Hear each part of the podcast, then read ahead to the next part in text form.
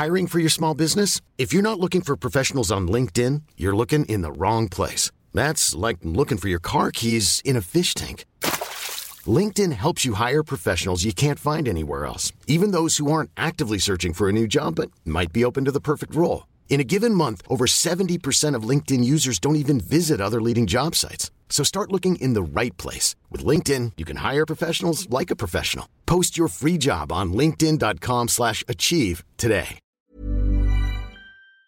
Toutes et à tous, bienvenue dans le podcast La Sueur, salut Big Rusty, enfin de retour Big Rusty, oui nous avait manqué mais vous savez, quand Rust est absent c'est qu'il est en mission, il y avait une mission de la plus haute importance, peut-être peut qu'on en parlera euh, dans un FAQ euh, prochain, affaire à suivre. En tout cas, on se retrouve aujourd'hui pour vous parler de Dana White. Dana White, qui est le président de l'UFC, qui crée une petite polémique puisqu'il a offert 250 000 dollars en cash, un cadeau un peu particulier parce qu'il pourrait offrir très bien 200, euh, une, un cadeau, un cadeau d'une valeur de 250 000 dollars, mais non, 250 000 dollars en cash à un des Nail Boys. Donc Nail Boys, c'est des influenceurs, youtubeurs très célèbres aux États-Unis et donc qui sont très proches de Dana White. On sait pas trop, euh, ils s'entendent très bien avec Dana White. On sait qu'ils ont une marque de bière qui s'appelle Happy Dad et Dana White euh, bah, les met souvent en avant. Ils ont aussi été présents, enfin met en avant la marque. Ils ont aussi été présents sur la Fight Island pour euh, des événements UFC. Donc au-delà de leur amitié, je pense qu'ils ont aussi des intérêts commerciaux en commun. Mais en tout cas, voilà, Dana White a fait cadeau de 250 000 dollars en cash pour l'un des Nail Boys pour son anniversaire. Et forcément, quand vous avez des combattants sous contrat à 10 000 plus 10 000 et que vous dites, bon, on va peut-être pas donner des bonus à tout le monde euh, après les Fight Night, ça crée quelques petits soucis. Donc on va voir tout ça parce qu'en dans le même temps, Dana White semble un petit peu moins investi à l'UFC. Big Rusty, générique. Soit.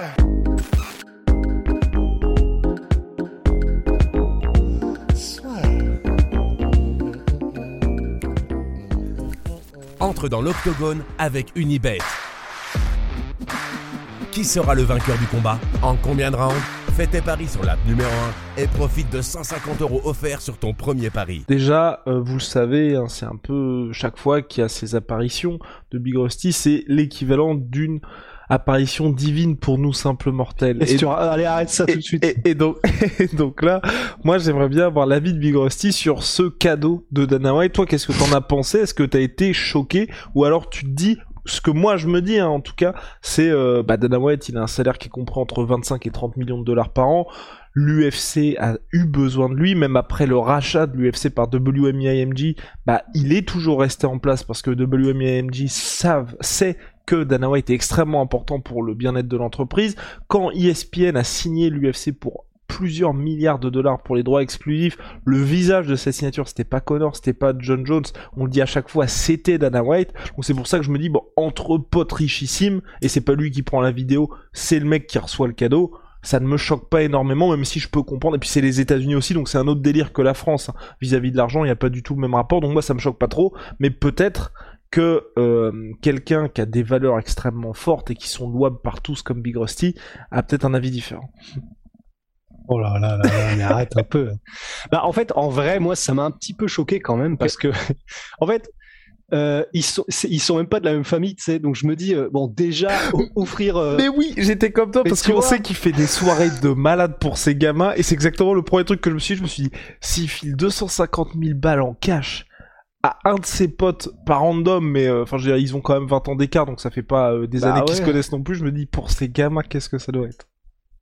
Mais c'est pour ça. Et en fait, c'est la première chose qui m'est venue à l'esprit, c'est est-ce que c'est normal de faire ça, tu sais? Enfin, je, je, je, sais qu'ils sont tous richissimes euh, là-dedans et que bah, du coup, il n'y a aucun problème à balancer des centaines de milliers de dollars, mais de là à, c'est même pas un neveu, c'est pas son fils, c'est juste un gars qui, visiblement, ils s'entendent très bien.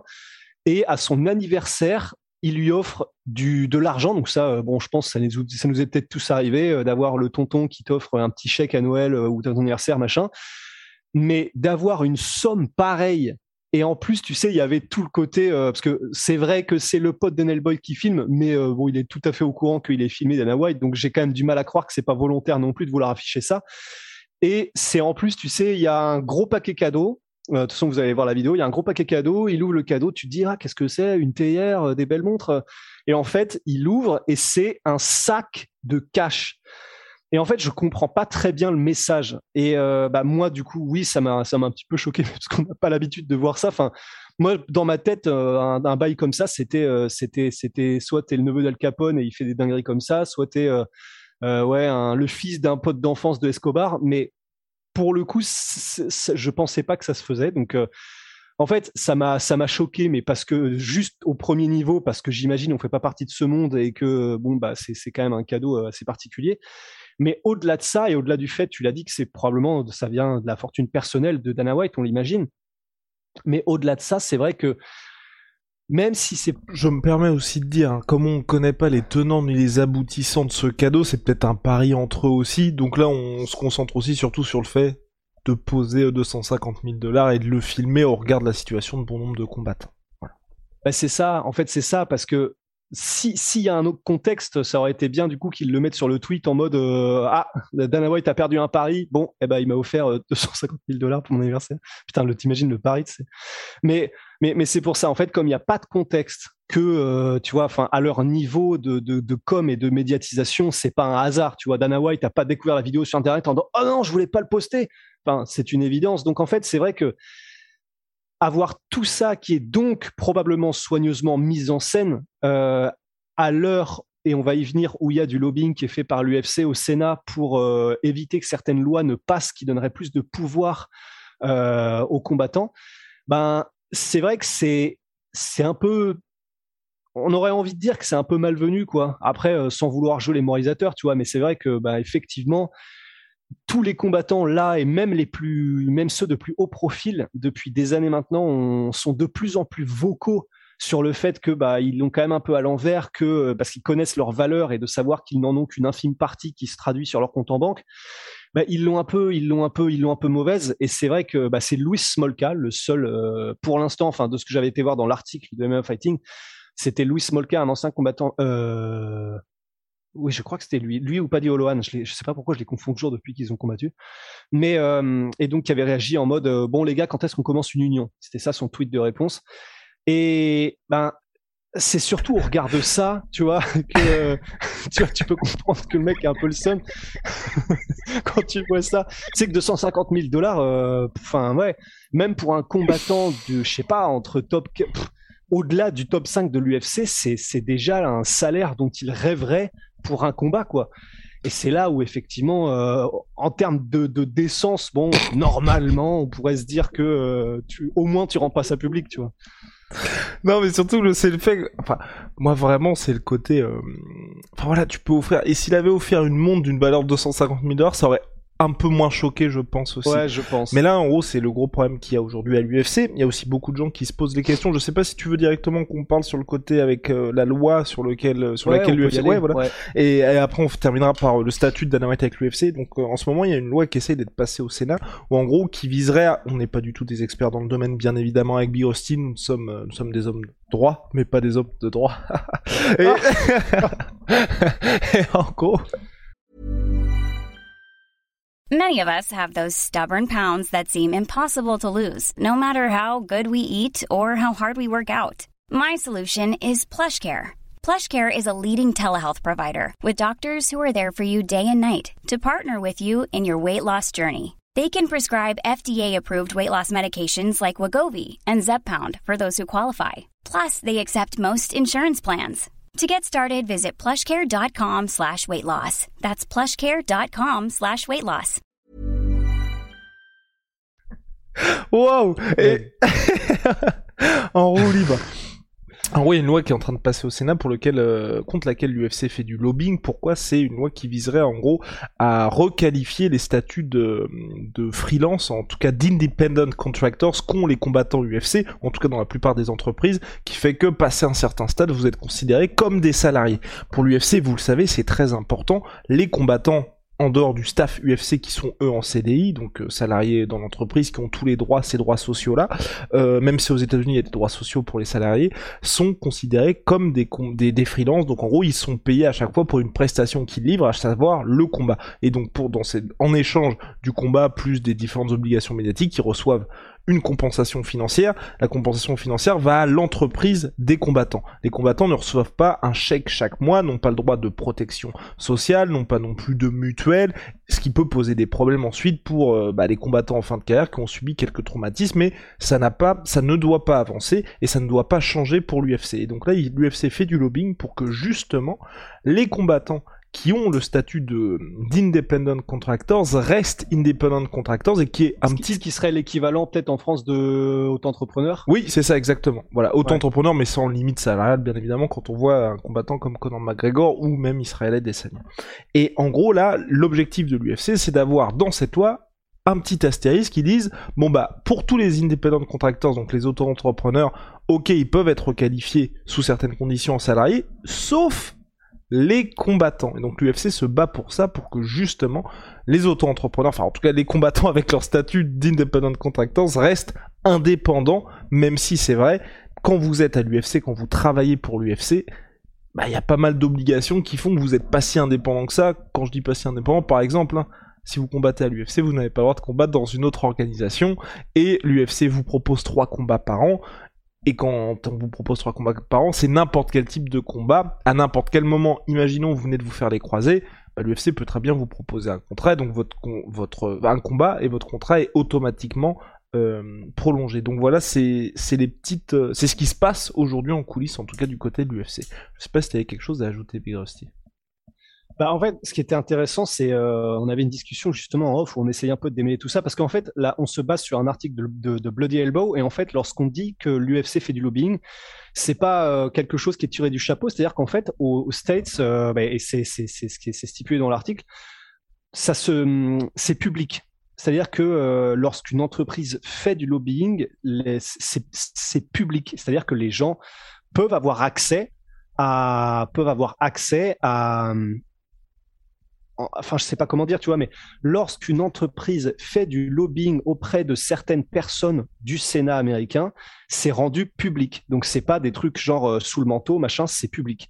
Et donc euh, et donc le rédacteur de l'article a eu accès à ça et c'est à partir de ça qu'il se basait pour construire un petit peu son, son article sur l'UFC et ce euh, contre quoi ils essaient de se battre pour que ça ne passe pas au Sénat. Et, et c'est vrai que ce que tu disais qui était aussi vachement intéressant, c'est ben parce que je te demandais, mais du coup, c'est comment C'est pareil en NBA, c'est pareil au foot. Et en fait, tu me disais, bah, en foot et au NBA euh, et peut-être aussi en NFL, ce sont des employés. Mais et donc, ils ont ce côté, euh, bah, lorsqu'ils se blessent, y a, y a, ils ont accès à certains trucs. Euh, l'entreprise NBA est obligée de les prendre, de, de prendre soin d'eux lorsqu'ils ont tout un tas de problèmes, etc.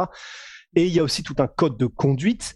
Et euh, ce que tu me disais, c'est que ben là, ce qui ferait probablement, euh, ce qui serait un peu compliqué à gérer pour l'UFC, c'est que ben si étaient donc employés et qu'ils étaient salariés et qu'ils avaient donc accès à tous ceux ont quoi le droit, tous ceux à quoi ont droit les employés euh, en gros sous, sous ce régime-là aux États-Unis, ben en gros voilà, il faudrait que du coup l'UFC euh, s'occupe de tout ce qui est les blessures, s'occupe de tout ce qui est les retraites des combattants. Donc pour eux, c'est peut-être pas arrangeant tant qu'ils peuvent l'éviter. Et surtout, ce que tu me disais qui est vachement intéressant, c'est que ben dans la situation, par exemple, du bus de Connor, où euh, il est arrivé Connor, il a balancé un diable en métal contre la fenêtre et il y a eu plusieurs blessés.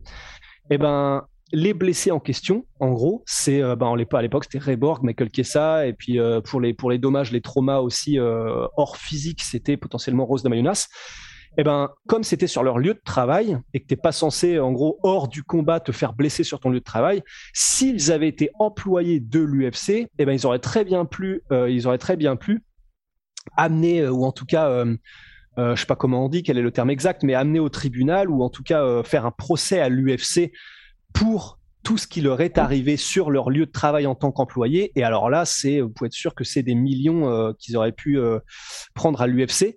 Et donc, euh, effectivement, ça, c'est probablement un, détail, une situation anecdotique, mais euh, dont l'UFC euh, n'a aucune envie d'avoir à, faire et, auquel l'UFC n'a aucune envie d'avoir à affronter.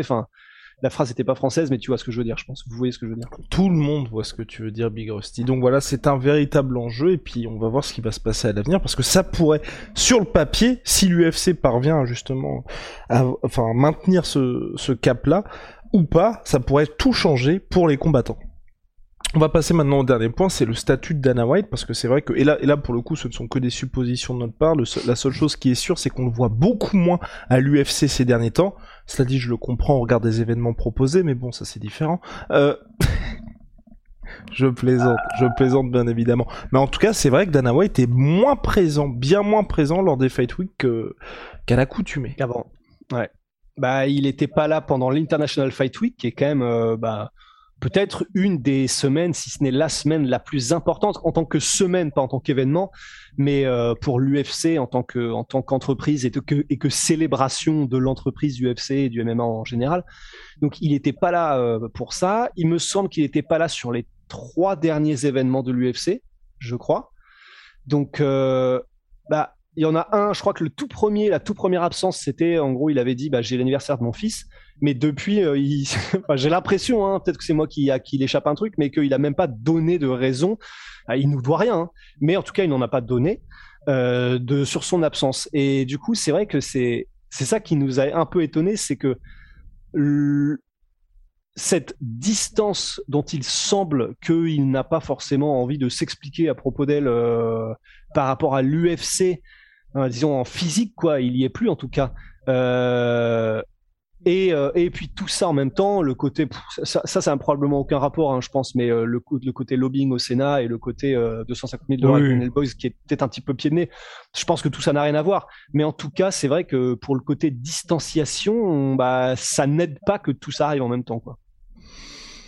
Big Rusty, en tout cas, seul l'avenir nous le dira concernant les absences de Dana White. Hein, peut-être qu'il y a des problèmes de santé, peut-être qu'il prépare quelque chose d'autre pour l'UFC. Ou peut-être que c'est familial, on n'en sait rien, tu vois. No, nobody knows, nobody knows. Euh, bah on va se quitter, Big Rusty. En tout cas, toutes mes excuses du côté de Ross, c'était impeccable niveau caméra. Moi, je suis passé en 15 images par seconde. Ah, je me disais aussi. Et eh oui, sur ces sur ces dernières minutes, les limites de la technologie. En tout cas, de mon côté. Au studio. Ah non, c'est pas une question de fibre là, c'est que le, le Macintosh. Ah oui, le performance. Le, Macintosh en train d'entrer l'âme. Bref, Big shout out my sweet pea, my sweet protein. Moins 17% supplémentaire sur les soldes avec le code la sueur. Et puis nos savons, c'est Onae, H-O-N-A-E.fr. Grâce à vous, vous avez fait du Freezer, du Stockton, du Durden, des bangers absolus. On est même euh, obligé, mais euh, ça nous fait, ça nous fait grand plaisir de faire des réassorts pour ces savons-là. À très très vite, Big Rusty. See ya.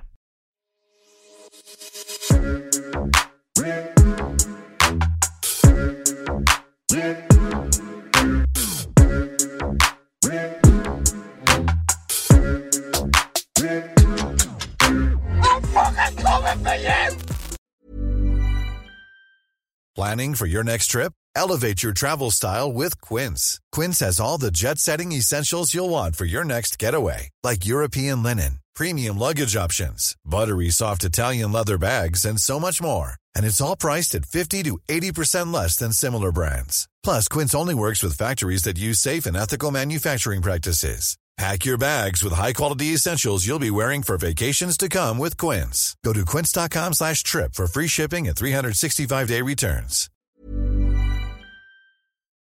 Et voilà, c'est la fin de votre épisode du podcast La Sœur. Si ça vous a plu, n'hésitez pas à nous mettre les 5 étoiles sur Apple Podcast ou sur Spotify. Vous pouvez aussi nous laisser un petit commentaire, ça nous aidera beaucoup. Et si vous voulez aller plus loin avec nous, vous tapez La Sueur sur toutes les plateformes ou sur les réseaux sociaux, vous nous trouverez. Et là, vous nous écoutez très certainement en audio. On est aussi en vidéo sur YouTube, mais également sur Snapchat. Là encore, vous tapez la sueur et on sera là. Merci de votre fidélité et à très vite pour de nouvelles aventures.